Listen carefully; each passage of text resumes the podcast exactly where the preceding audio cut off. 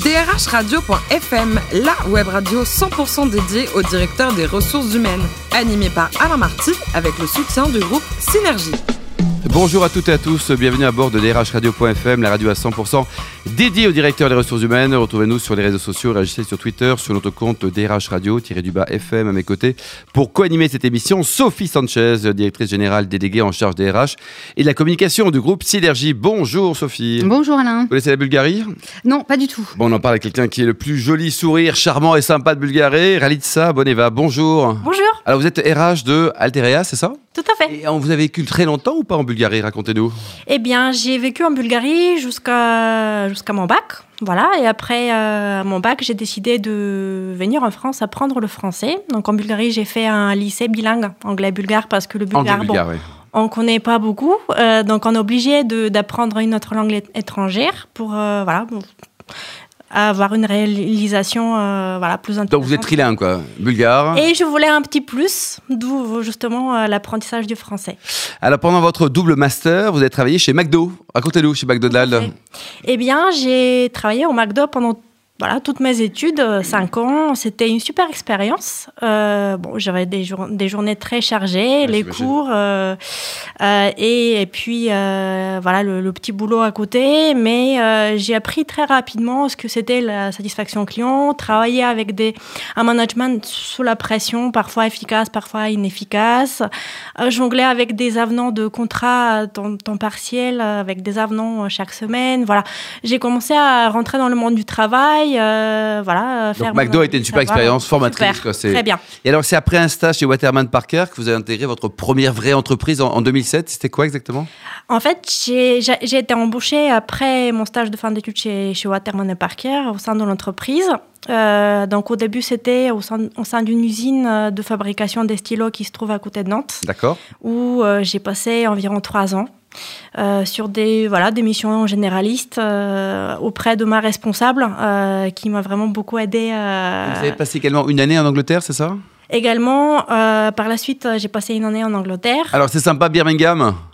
Alors, euh, c'est pas très sympa. Oh Euh, si, il y a l'usine de, de Jaguar qui doit être là-bas d'ailleurs, je crois de mémoire. Il y a énormément de sites industriels. Euh, je pense que ça Ça c'est plus vieux, hein, c'est assez plus vieux, non Très pluvieux. Euh, il faut beaucoup aimer la bière. et il faut euh, connaître bien l'accent euh, qui est très très. Voilà, spécifique. on va recevoir un petit mot de de tourisme de Birmingham qui va nous remercier pour ce joli descriptif. Vous avez rejoint donc euh, Alterea en, en 2014. Un mot sur le métier de cette PME, 13 millions d'euros de chiffre d'affaires. Qu'est-ce que, qu'est-ce que vous faites? Eh bien, on accompagne nos clients euh, dans leurs projets de construction de réhabilitation de bâtiments. euh, avec une euh, vraie valeur ajoutée qui est la performance énergétique. Donc on essaye de les conseiller tout au long du processus de construction ou de rénovation de leur projet afin qu'ils aient des réelles consommations énergétiques à la fin. Très bien, Sophie Sanchez. Alors, vous euh, présentez une croissance moyenne depuis plusieurs années de 30%. Comment les RH s'adaptent à, à cette croissance et comment les RH accompagnent cette croissance? Eh bien, c'était hum, très nouveau pour moi parce que mon expérience précédente était très tournée euh, euh, sur des projets de réorganisation et de licenciement économique, plans sociaux. Euh, c'est vrai que j'ai fait une vraie découverte. C'est génial pour une RH de travailler dans, dans ce contexte-là. Pourquoi? Parce qu'on a énormément de choses à faire, euh, on a énormément de choses à proposer et j'ai de la chance d'avoir une dir- direction qui est hum, très présente dans les problématiques RH, très exigeante, mais qui, euh, voilà, dans les moyennes, un moyen, et on peut faire énormément de, de- de gros projets intéressants pour l'entreprise sur l'intégration, sur le, la mise en place de parcours euh, de formation, de développement de carrière, et puis sur la fidélisation tout court des, des collaborateurs. Ils sont fidèles d'ailleurs ou pas? Eh bien, je, je peux dire que oui. Ah, Euh, bravo. on a un turnover qui est très faible, euh, mais il faut travailler dur pour, euh, pour Les continuer dans... Les voilà, talents, c'est assez rare, hein, Sophie. hein. Alors, avec votre croissance, vous avez dû franchir les effectifs à partir desquels on doit mettre en place des représentants du personnel. Euh, comment ça s'est passé chez vous, en sachant que c'est certainement une question qui va peut-être être réformée euh, cette année, encore une réforme, puisque notre ministre euh, de l'économie et des finances a annoncé il n'y a pas longtemps qu'il allait euh, réformer cette question des effectifs pour apporter plus de souplesse aux entreprises. Qu'est-ce que vous en pensez? Euh, on a dû gérer cette problématique en effet euh, pendant toute l'année dernière. Euh, on a de la chance d'avoir une équipe de représentants du personnel qui sont très investis, qui veulent apprendre et qui, qui, veulent travailler avec la direction justement pour la réussite de l'entreprise. On, on, a pu les former justement pour avoir ces compétences-là et on essaye de travailler dans de très bons termes avec eux. Au titre de votre politique RSE, vous vous engagez en faveur de l'intégration des, jeunes et, euh, et, pour leur parcours euh, professionnel durable. Quel type de profil vous, vous intégrez et est-ce que vous arrivez à les conserver? Euh, on commence nos recrutements euh, dès les stages de fin d'études. C'est vrai que euh, les stages de fin d'études représentent un vivier d'embauche très important aujourd'hui pour nous. Par exemple, pour l'année dernière, on a embauché plus de 50 stagiaires et on a proposé une suite en CDD au CDI à plus de 60%. C'est vrai que c'est un vrai premier test pour les stagiaires, pour euh, vivre nos valeurs, euh, notre organisation et nos projets, savoir si c'est fait pour eux ou pas. Euh, ce qui... Les stages de combien en général? Alors, c'est très, très souvent de six mois. Six mois, quoi. Et puis, pour l'entreprise aussi, c'est un vrai test pour savoir si on continue ou pas avec eux. Bien sûr, c'est de deux côtés, quoi. Sophie? Alors, à propos de l'intégration et, et, du recrutement, vous utilisez la cooptation de candidats. Ça marche?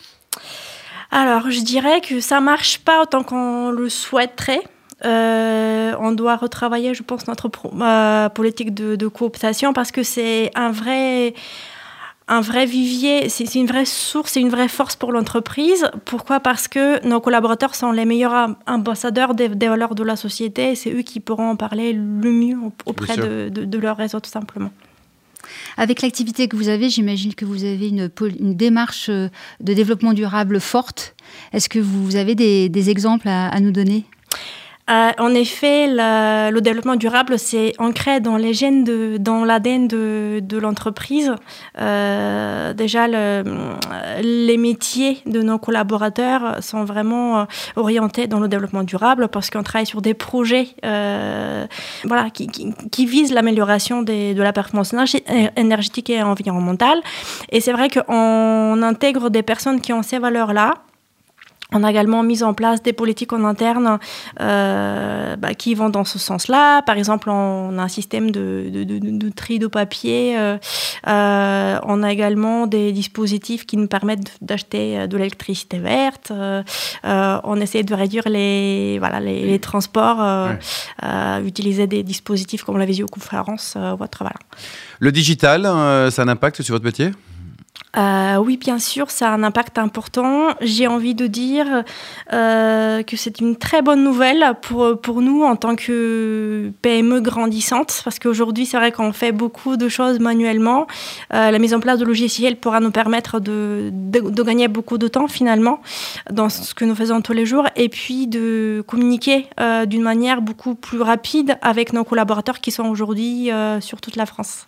Votre titre personnel, vous adorez le, théâtre. Euh, dernière pièce vue Alors. dernier coup de cœur au choix je ne me rappelle plus parce que on ah, a ça une vous a marqué, ça. fille ah. et euh, qui nous occupe pas mal finalement. le théâtre, il est chez vous, quoi, matin, midi et soir. Surtout la nuit à 3h du matin, il y a des pièces importantes. Euh, si demain on propose un job à Rome, on ne dira pas à vos employeurs, vous partez en courant pour y aller ou pas?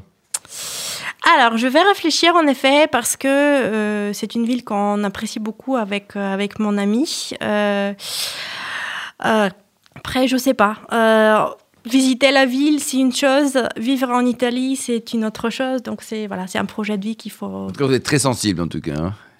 Tout à fait. Vous préférez les, les vins français ou bulgares? Je dirais les deux. Ce sont des vins qui sont très différents. En Bulgarie, il y a des cépages qui n'existent pas en France.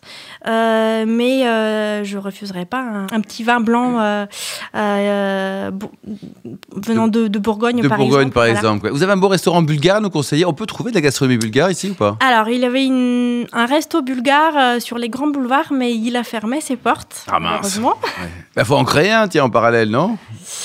Sûrement, sûrement. Euh, après, je pense que aujourd'hui, la culture bulgare n'est pas assez connue en France. Mais justement, qu'est-ce qu'il y a comme spécialité culinaire, par exemple? On aime beaucoup les différents types de barbecue. Euh, voilà, on, a des viandes euh, avec beaucoup d'épices assez typiques. C'est vrai que c'est l'été, c'est très très sympa de d'accompagner ça avec un bon verre de vin. Très bien. Alors, il paraît qu'il y avait une ambiance euh, chaleureuse chez vous quand euh, le PSG au foot est fait éliminer euh, récemment, il y a quelques semaines? Alors, c'est voilà, en cas d'élimination, c'est pas très chaleureux, mais c'est vrai que c'est nos petits soirs de fête. On les appelait comme ça avec mon ami. Et vous aimez le foot? Alors, je m'y suis mise justement pour essayer de profiter de ces soirées avec lui. Non, bah, c'est formidable ça. Et vous aimez le foot, Sophie, ou pas? Oui, oui, un peu obligé. ouais, je rappelle que Synergie, le, le, groupe, là, sponsorise le FC Nantes, qui a une belle saison. Et pour terminer, dernier livre lu, pas acheté, hein, mais lu vraiment. Hein. Bon, euh, c'est pas très classique, mais euh, voilà, je, lis un livre qui, traite le sujet de, des enfants bilingues. Parce que voilà, on est une petite fille, je, suis d'origine bulgare et le, papa est d'origine française. On souhaiterait qu'elle parle les deux langues. Donc j'essaie d'examiner comment on pourrait faire ça de la, de meilleure manière. Bon, on va suivre ça. Merci Aliza Boneva. Je rappelle que vous êtes la responsable des RH de Alterea. Merci également à vous, Sophie Sanchez, directrice générale déléguée en charge des RH et la communication du groupe Synergie. On se retrouve euh, les podcasts et actualités sur notre compte Twitter et LinkedIn DRH-du-bas FM. Je vous donne rendez-vous jeudi à 14h pour une nouvelle émission avec évidemment de nouveaux invités. DRHradio.fm vous a été présenté par Alain Marty avec le soutien du groupe Synergie.